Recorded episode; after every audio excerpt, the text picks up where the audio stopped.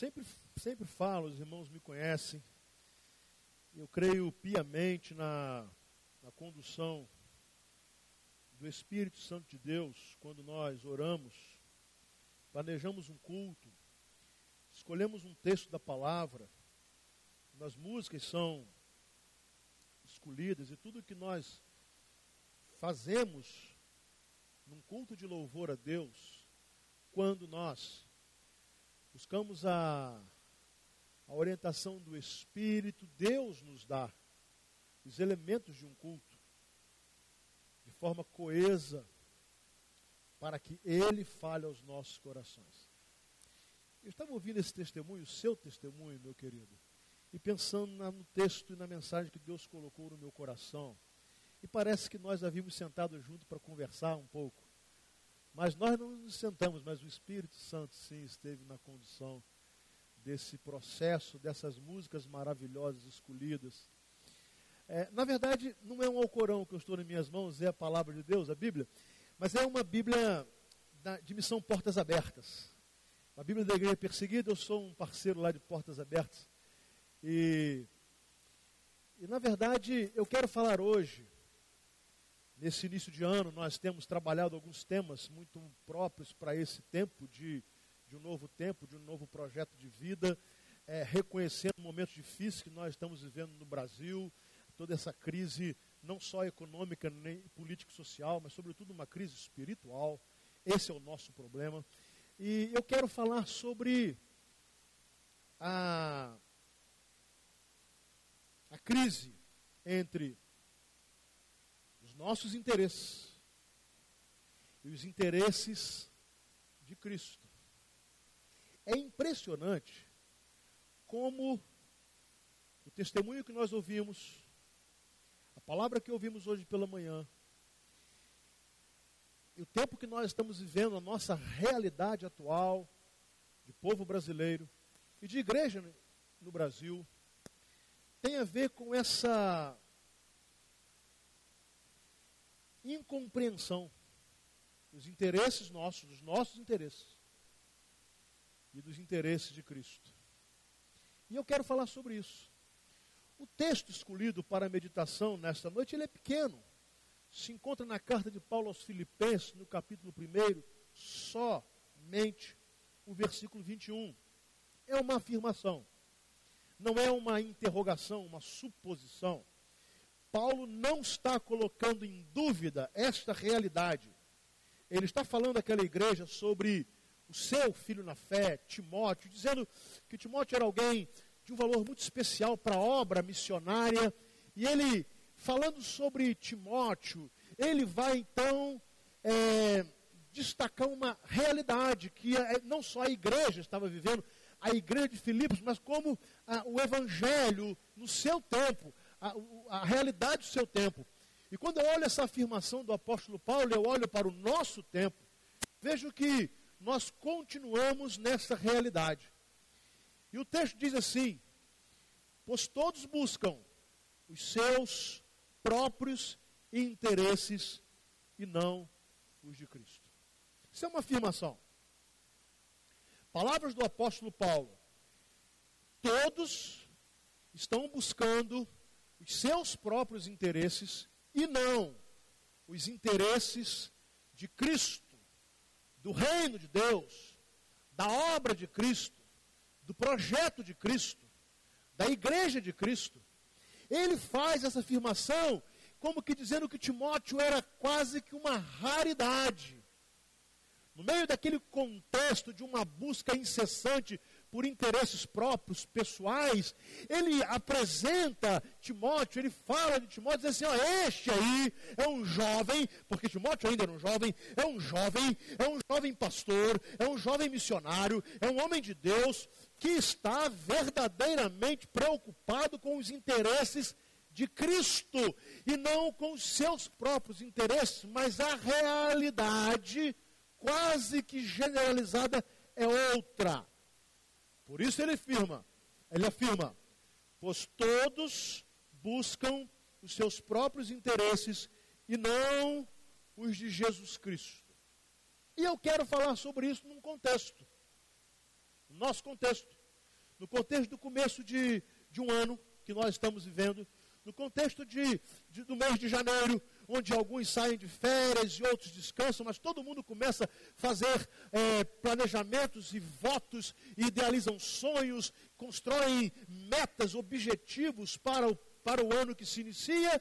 E a pergunta é: nós estamos projetando este ano na busca dos nossos interesses ou na busca dos interesses de Jesus Cristo? Essa é a grande questão.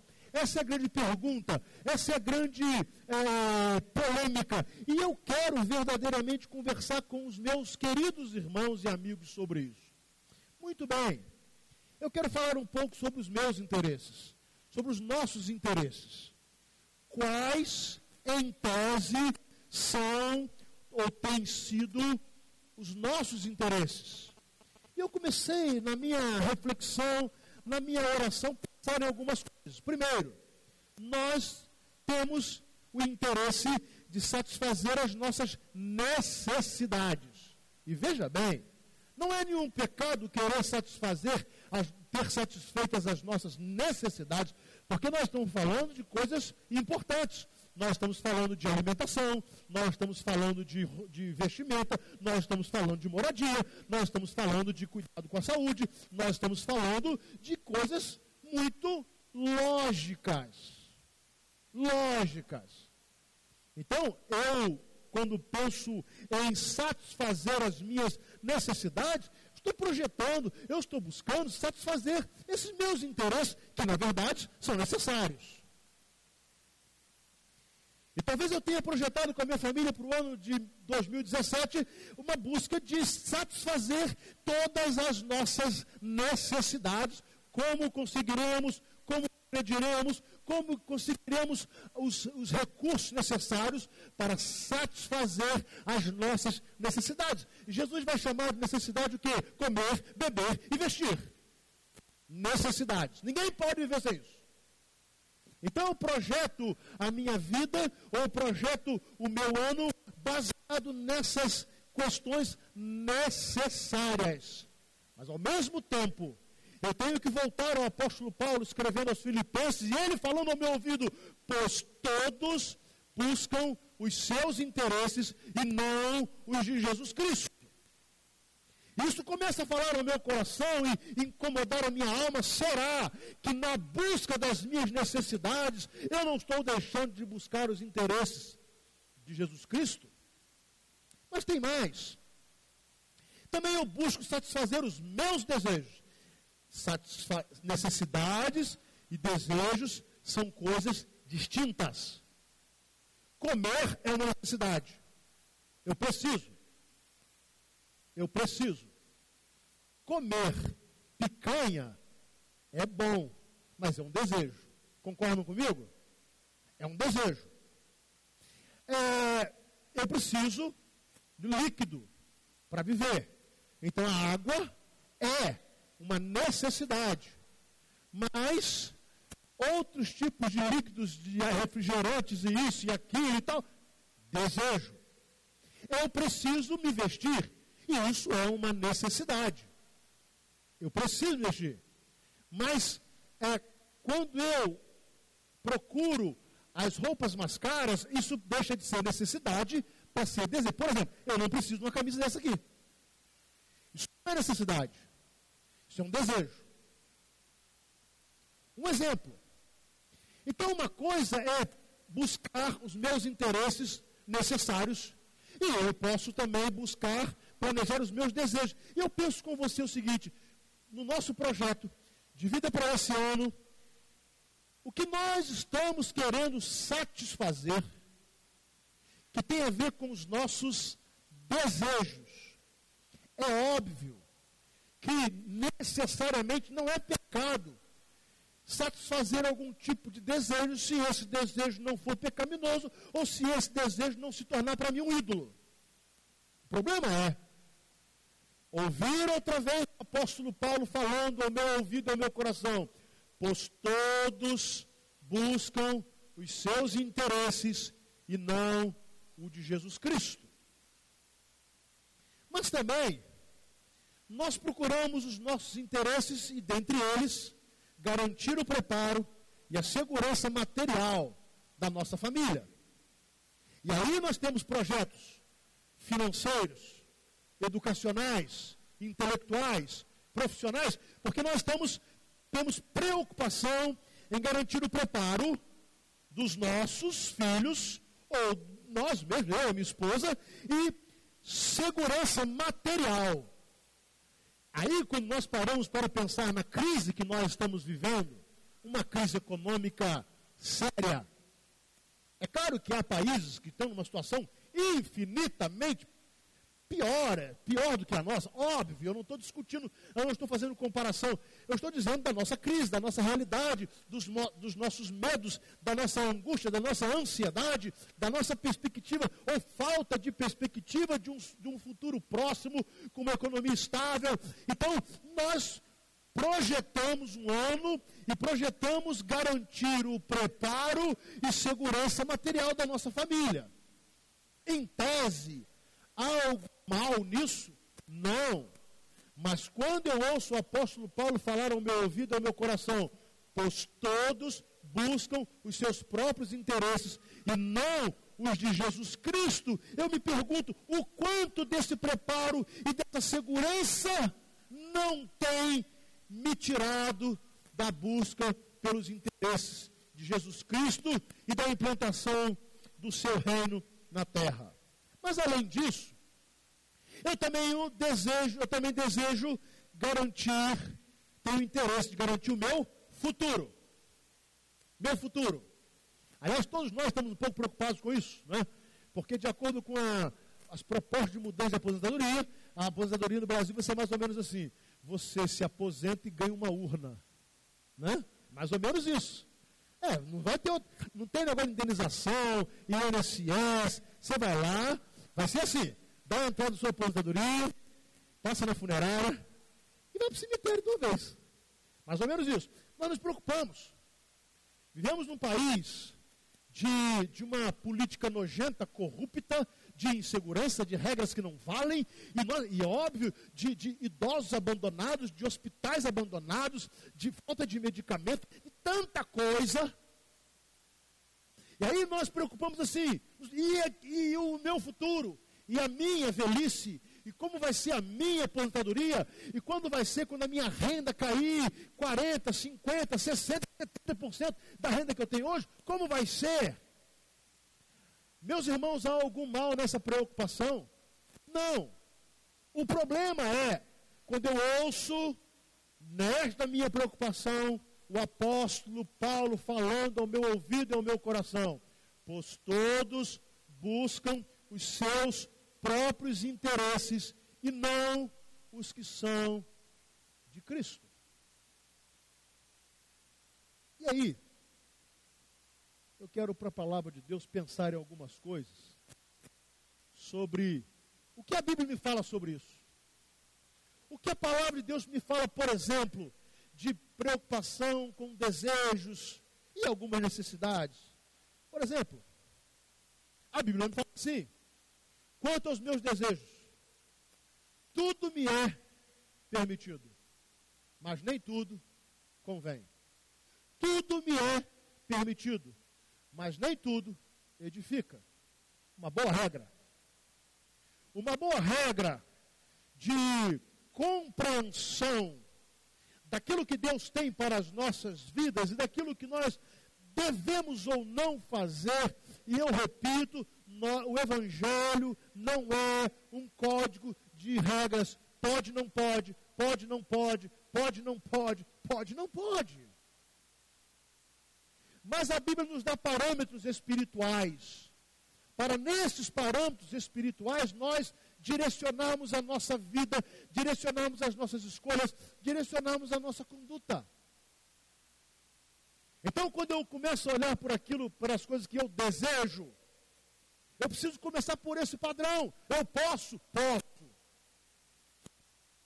O problema é saber se o que eu posso me convém.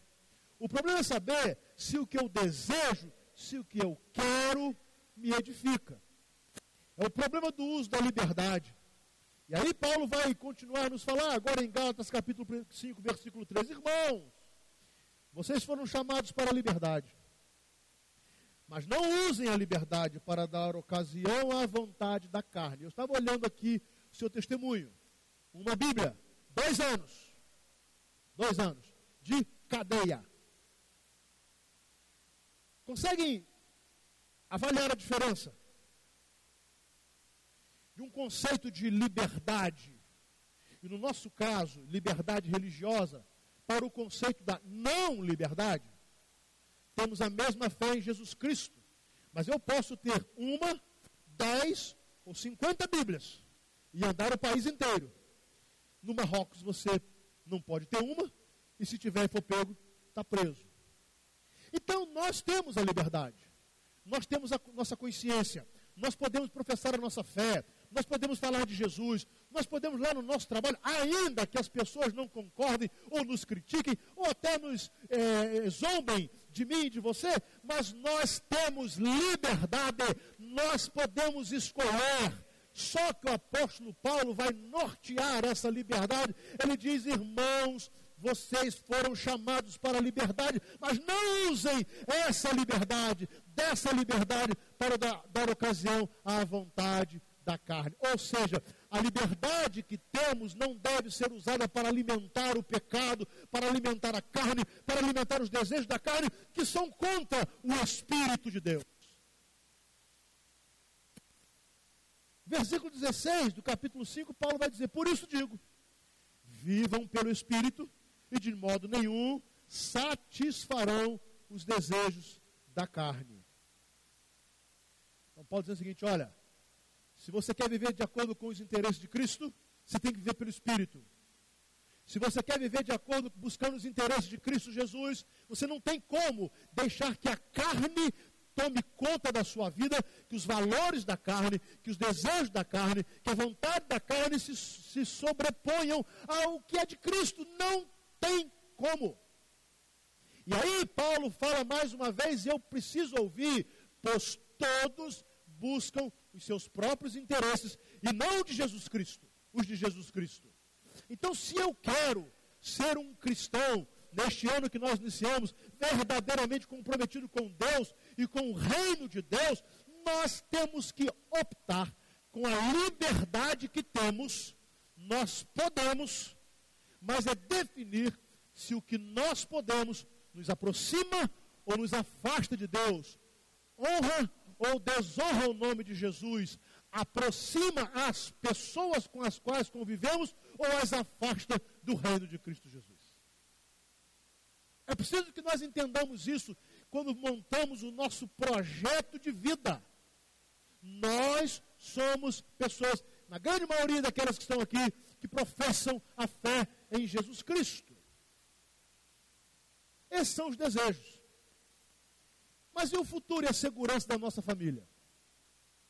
Isso é muito mais importante que desejos. Desejos nós até podemos abrir mão. Mas e a nossa preocupação com o futuro e com a segurança da nossa família? O que a palavra de Deus vai nos dizer? E agora, eu vou citar o nosso Senhor Salvador, Jesus Cristo, no maravilhoso texto de Lucas capítulo 12, quando Jesus é convidado a intervir na divisão de uma herança. Irmãos que estavam brigando por causa de uma herança. Jesus é, é convidado a intervir, a, a, a mediar um conflito. Os advogados que estão aqui sabem que todo advogado detesta direito de família e sucessão. Não é verdade, Marco? Detesta. Porque é um negócio tremendo. O pessoal se ama até botar dinheiro no negócio. A mulher briga com o marido, o filho briga com o pai. Todo mundo se ama até botar o vinho metal. Então, advogado pega. É a profissão. Mas todo advogado detesta direito de família e direito de sucessão. Por quê? Porque isso é problema na certa. E o que é melhor, né? Depois eles brigam, quando você defende o outro, eles se beijam, se abraçam, é uma confusão tremenda. Né? Eu aprendi uma coisa, por exemplo, na minha vida ministerial. Nunca, por pior que seja a situação, nunca, por pior que seja a situação, aconselhar um casal a se separar. Sabe por quê? Porque depois eles saem dali, se beijam, se abraçam, tem uma noite de amor e falam, O senhor falou que era para separar. Aí eu que pago. Nunca. Ah, meu marido me bateu. Vai lá e se reconcilia com ele. Vamos tentar ver se dá jeito. Né?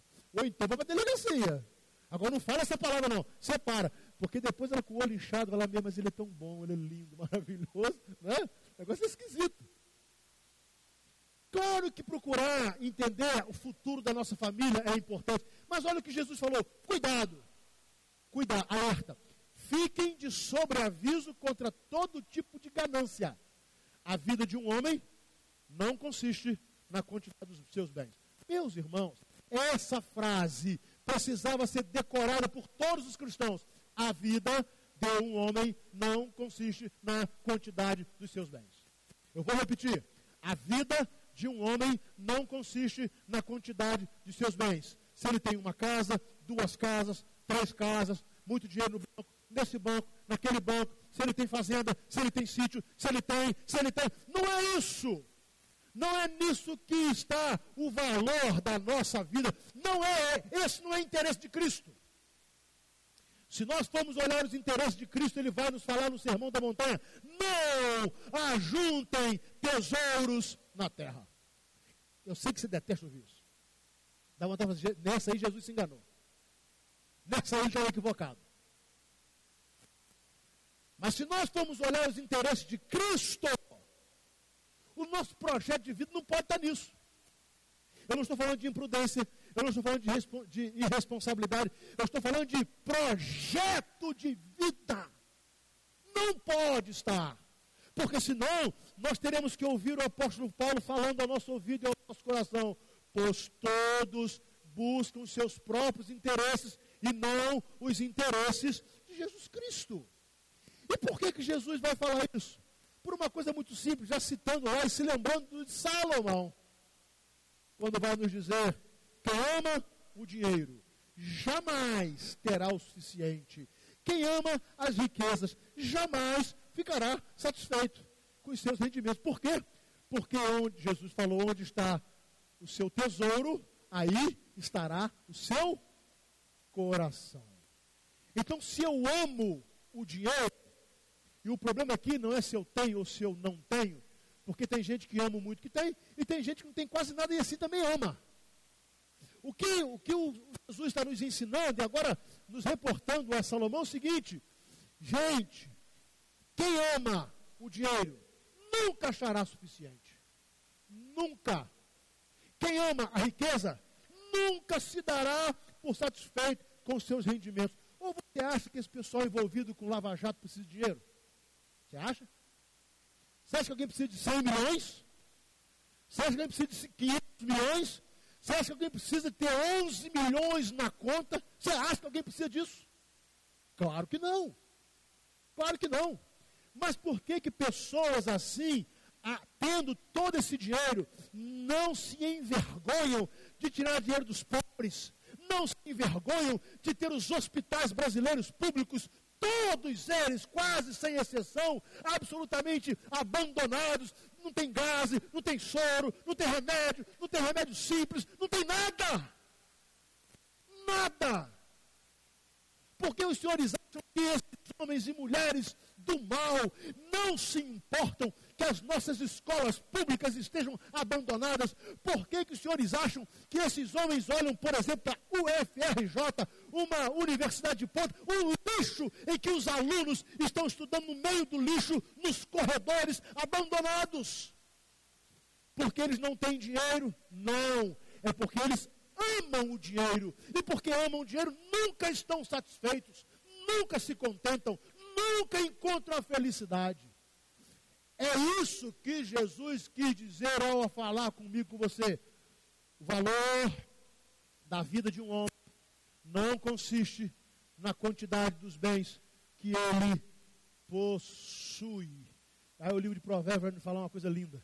É melhor um pedaço de pão seco numa casa onde há amor do que um banquete numa casa onde há ódio. Isso não é linguagem de retórica, não, gente. Isso não é poesia, não. Isso é palavra de Deus.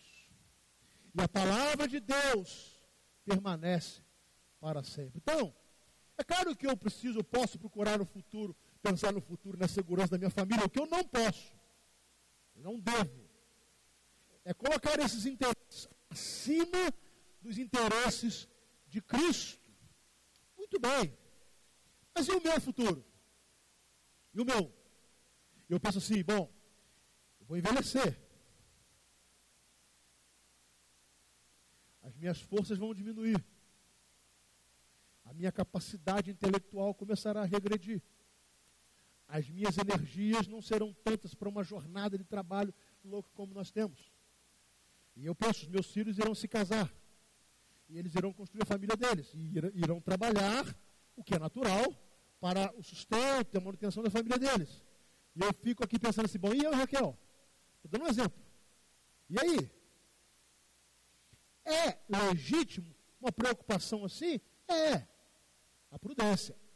O que não está certo é quando nós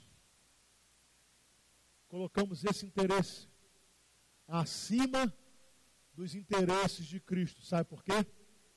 Por um motivo muito simples.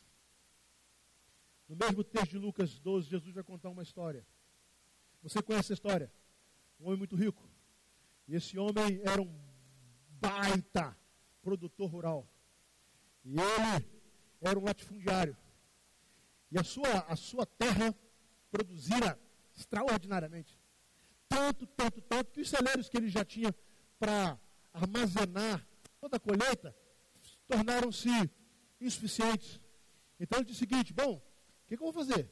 Eu vou derrubar os meus celeiros, vou fazer outros maiores, eu vou abarrotar os meus celeiros, e eu vou dizer à minha alma, alma, come, bebe, folga, descansa, está tudo bem. E aí, Jesus vem com uma questão. Contudo, Deus lhe disse, insensato, esta mesma noite a sua vida lhe será exigida. Então, quem ficará com o que você preparou?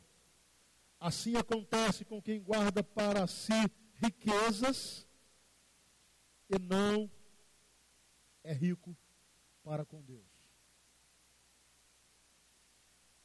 Bom, agora eu quero pensar na minha aposentadoria, na minha. Eu estou aqui planejando, estou com 52 anos. E em setembro eu faço 53. E a coisa vai, né? A régua vai diminuindo, né? A gente vive até 75 anos mais ou menos, né? Mais ou menos, alguns mais, mas em média. Então a, a, a, a minha régua está se aproximando do fim, né? Não é? Eu não sou tão antigo quanto o Hildo, sim, mas está se aproximando do fim também a minha régua. Vai chegar uma hora que não vai dar mais. Mas preste atenção. Será que eu já imaginei que aos 52 anos Deus pode falar assim comigo? Chega. Acabou. Será que você já imaginou com 20 anos Deus pode falar para você assim: chega. Acabou. Será que com 30 anos você pode imaginar Deus falando com você: chega, acabou? Será que com 40 anos, na, no auge da maturidade, da, da energia, da, você, Deus pode falar você: chega, acabou? Não vai dar tempo de se aposentar, não vai dar tempo de envelhecer, não vai dar tempo de depender dos filhos, não vai dar tempo de não ter dinheiro para comprar remédios, não vai dar tempo. Você já pensou nisso? E aí eu projeto meu ano ou os meus próximos anos buscando tão somente os meus interesses, ainda que sejam interesses que irão me dar segurança, garantia futura, aposentadoria boa, pelo menos para que eu não dependa dos meus filhos, que eu possa me manter com a minha esposa. Sim, mas eu pergunto, e se Deus me disser, louco, esta noite eu te pedirei a tua alma, o que você tem preparado, o que você juntou, o que você tem guardado, o que você tem investido, para quem será? E para provar que não é a teologia da miséria, Jesus fala assim é, assim acontece com um homem que é rico, guarda riquezas para si, mas não é rico para com Deus. Não tem riqueza espiritual, não tem fruto espiritual, ele não tem investimento espiritual. a sua vida não produz nada espiritualmente falando, produz uma boa faculdade, a sua mente intelectual produz uma boa pesquisa, a sua inteligência produz um bom emprego, e por causa do seu bom emprego, o seu trabalho produz um bom salário, e produz lindos passeios, e produz coisas maravilhosas. Sim. Gente rica para si mesmo e extremamente pobre e miserável para com Deus? Essa é a grande questão. Não é se você tem ou se você não tem, não é se você ganha muito ou se ganha pouco, não é se o seu trabalho lhe dá um rendimento que lhe proporcione uma vida mais tranquila ou não. Não é essa a questão.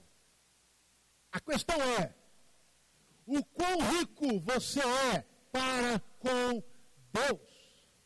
E aí Jesus vai falar no Sermão da Montanha que nós não devemos juntar tesouros na terra onde os ladrões roubam, os atrás, atra, roubam a traça, a ferrugem e consome tudo. Mas ele diz: ajuntem tesouros nos céus. Estes são eternos. Estes são eternos. Mas você há de convir comigo que, via de regra, quando nós montamos o nosso projeto de vida de um ano novo como o nosso, nós não consideramos o quanto ricos seremos para com Deus, o quanto investiremos no reino de Deus, o quanto faremos para a propagação do reino de Deus, o quanto faremos para que os valores do reino de Deus se estabeleçam na terra, o quanto. Você é de concordar comigo? Quase não temos preocupação com isso. Mas e as nossas necessidades? Bom, elas existem. E elas precisam ser resolvidas. Eu tenho que voltar para a palavra de Deus. Porque Jesus no Sermão da Montanha vai nos dizer: portanto eu lhes digo, não se preocupem com sua própria vida, quanto ao que comer ou beber, nem com seu próprio corpo, quanto ao que vestir. Portanto, não se preocupem dizendo que vamos comer, ou que vamos beber, ou que vamos vestir, pois os pagãos é que correm atrás dessas coisas. Mas o Pai Celestial sabe que vocês precisam delas. É lindo, não é? O problema é acreditar nisso.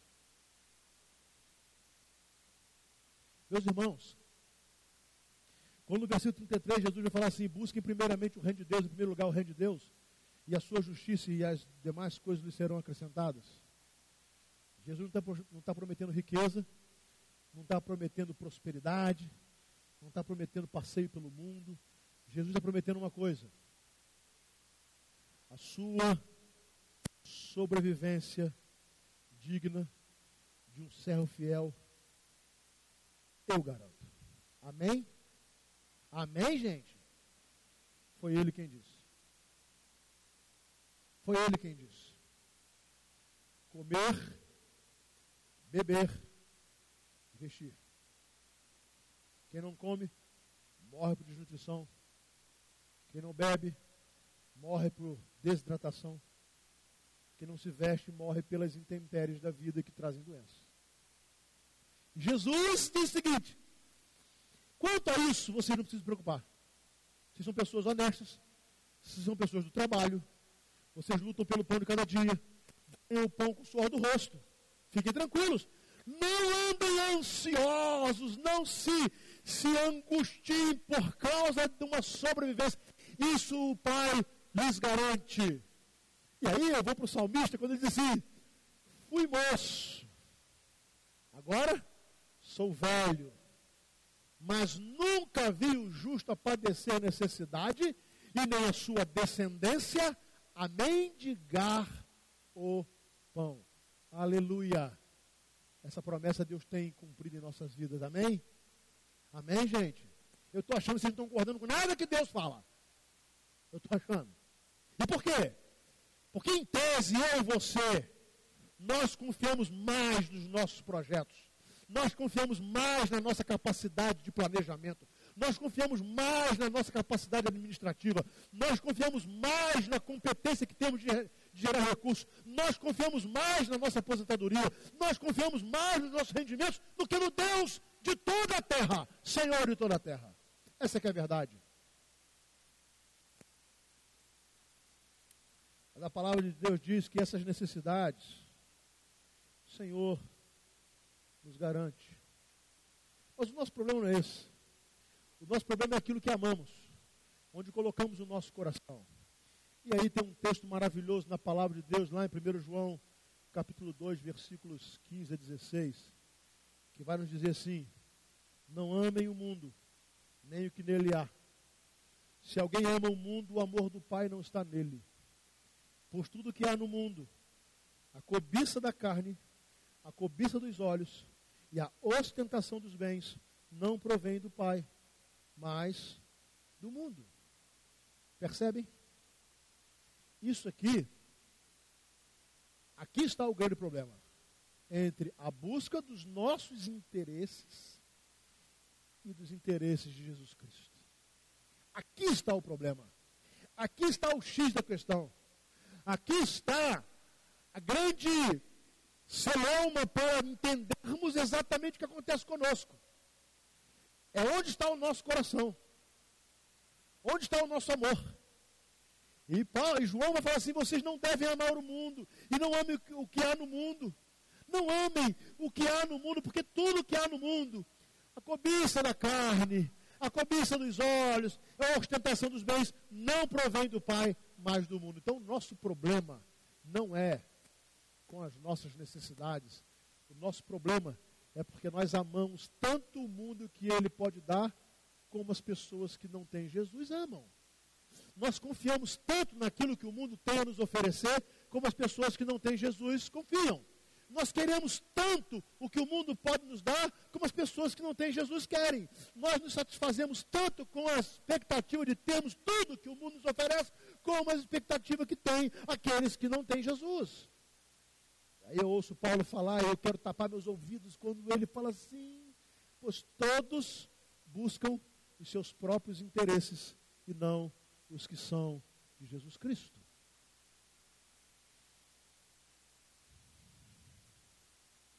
Muito bem.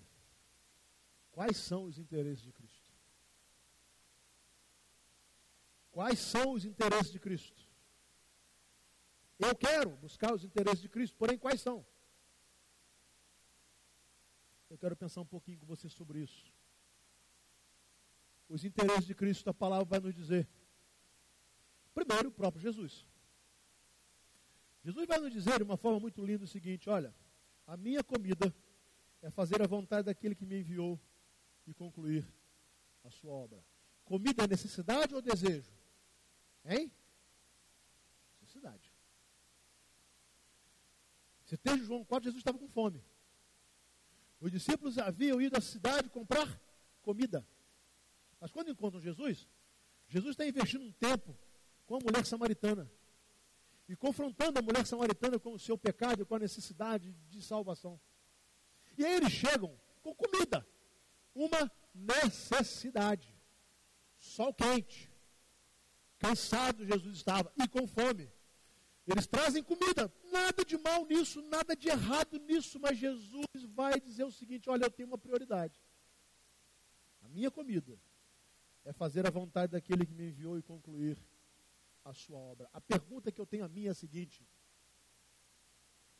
qual é a prioridade na busca da satisfação das minhas necessidades? É fazer a vontade do Pai? É fazer a vontade de Deus. E para fazer a vontade de Deus, às vezes eu tenho que abrir mão até de alguma necessidade, de satisfazer alguma necessidade. O que fazer?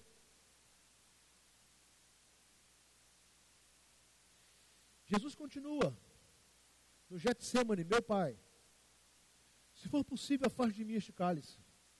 Contudo, não seja como eu quero, mas sim como tu queres.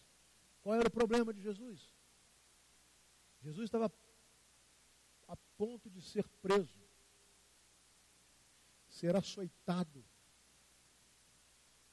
ser torturado, ser julgado, condenado e crucificado. Eu pergunto, não é legítimo a preocupação de Jesus? Claro que era. Não era legítima o medo que Jesus estava sentindo? Claro que era. Não era legítima a ansiedade de Jesus a ponto de transpirar gotas de sangue? Claro que era. E o pedido de livramento de Jesus não era legítimo? Claro que era. Meu Pai, se for possível, passa de mim este cálice. Eu pergunto, será que Jesus estava colocando em dúvida a capacidade de Deus? Se for possível? Será que Jesus estava imaginando assim, talvez não seja possível, talvez Deus não consiga fazer? É claro que não. Jesus sabia que o Pai podia e pode todas as coisas, mas ele vai se submeter aos interesses espirituais. Essa é a grande questão. Os interesses espirituais. E o interesse espiritual era fazer a vontade, o que Deus quisesse. E porque Jesus se submeteu à vontade do Pai, e porque Jesus aceitou a cruz, nós estamos aqui, nós fomos salvos, nós fomos curados. Aí eu olho para o meu sofrimento de crente. E eu me envergonho de Jesus na faculdade. Eu deixo que um monte de professores sem Deus, só porque sabem decorados algumas filosofias bonitas, eu, eu, eu me acovardo. E os interesses de Cristo ficam para lá. E eu prefiro ficar bem com todo mundo e ser considerado o mais inteligente, o mais sábio, o mais culto, o mais isso, o mais aquilo, porque afinal de contas eu estou pensando como eles estão pensando. Aqui nós estamos diante de um jovem de uma faculdade de teologia islâmica, com a sua vida sendo colocada em risco, encontrou e optou pelos interesses de Cristo.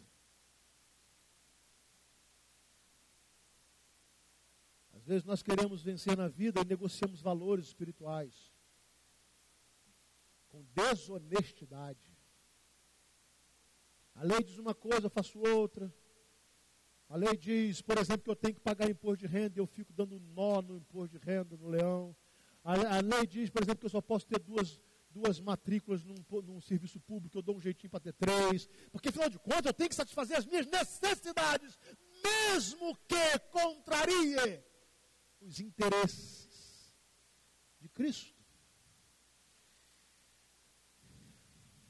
Aí Jesus vai dizer a mim e a você: Pois nem mesmo o filho do homem veio para ser servido, mas para servir e dar a sua vida em resgate de muitos.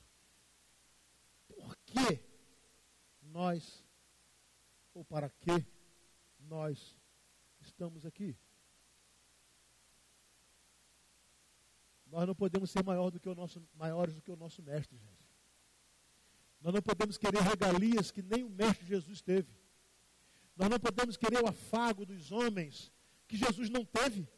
Nós não, queremos, não, poderemos, não podemos querer é, é, as honrarias dos homens que Jesus não teve.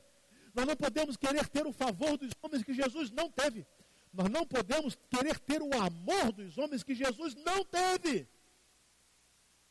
Porque o discípulo não pode ser maior do que o seu mestre. E o nosso mestre Jesus ele não veio para ser servido, mas para servir e dar a sua vida em resgate de muitos. E então quero me caminhar para o final. Como nós podemos buscar os interesses de Cristo? Como buscar? Na minha vida profissional, na minha vida estudantil, na minha vida emocional, no meu casamento, no meu namoro, na minha vida. Como buscar os interesses de Cristo? Eu quero citar o apóstolo Paulo. E ele escrevendo, Lucas escrevendo sobre ele, lá em Atos, capítulo 20, versículo 24, diz o seguinte: Todavia, não me importo, nem considero a minha vida de valor algum para mim mesmo, se tão somente puder terminar a corrida e completar o ministério que o Senhor Jesus me confiou de testemunhar do Evangelho da graça de Deus. O que você tem a perder? Se você decidir que vai construir a sua vida ou planejar a sua vida buscando os interesses de Cristo acima dos seus interesses. E eu estou falando também para mim. O que nós temos a perder? Vou lhe dizer muita coisa.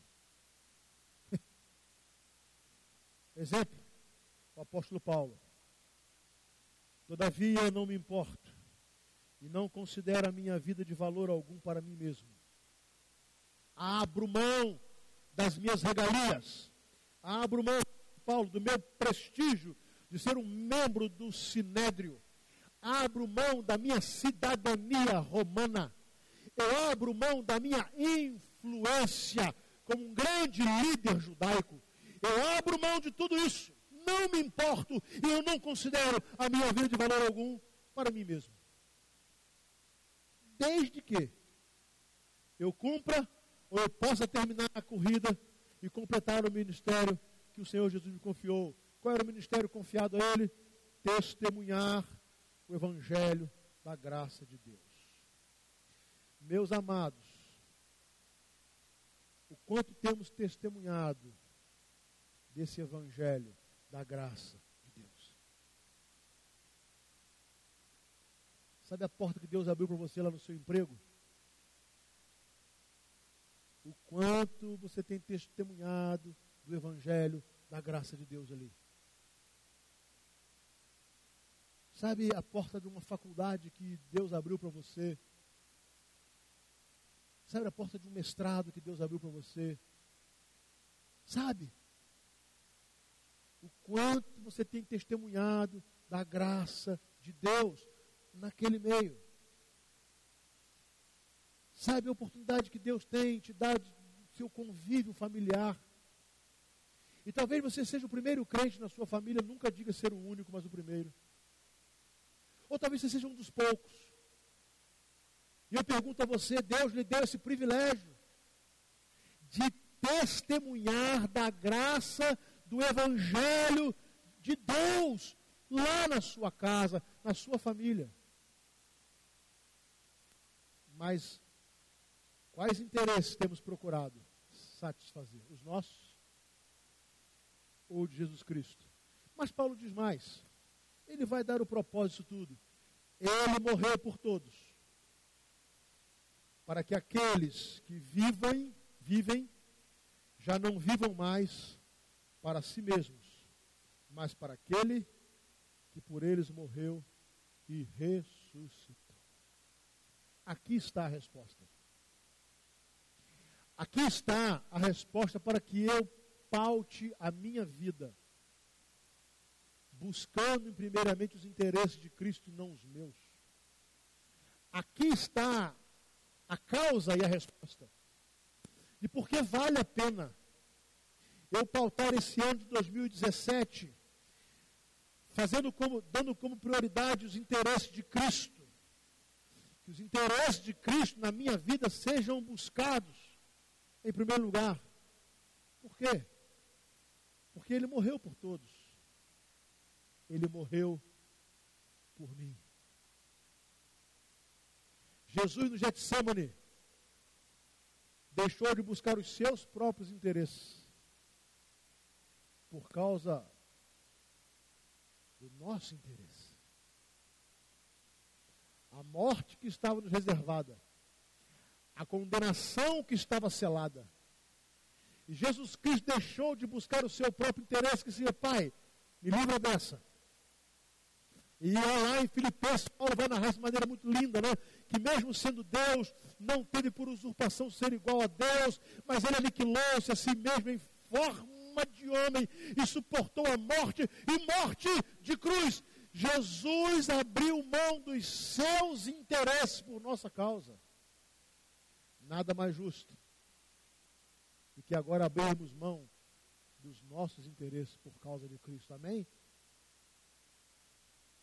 Ele morreu por todos. Para quê? Para que aqueles que vivem não vivam mais para si mesmos, mas para aquele que por eles morreu e ressuscitou. E eu quero terminar. Quero convidar você a se colocar em pé. Eu quero terminar com a leitura desse texto, é um texto muito bonito, é um texto que fala muito ao meu coração.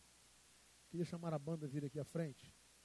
E o texto que está lá na primeira carta de Paulo aos Coríntios, capítulo 10, versículos de 31 a 33, vai nos falar assim: assim, quer vocês, quer vocês comam, bebam ou façam qualquer outra coisa.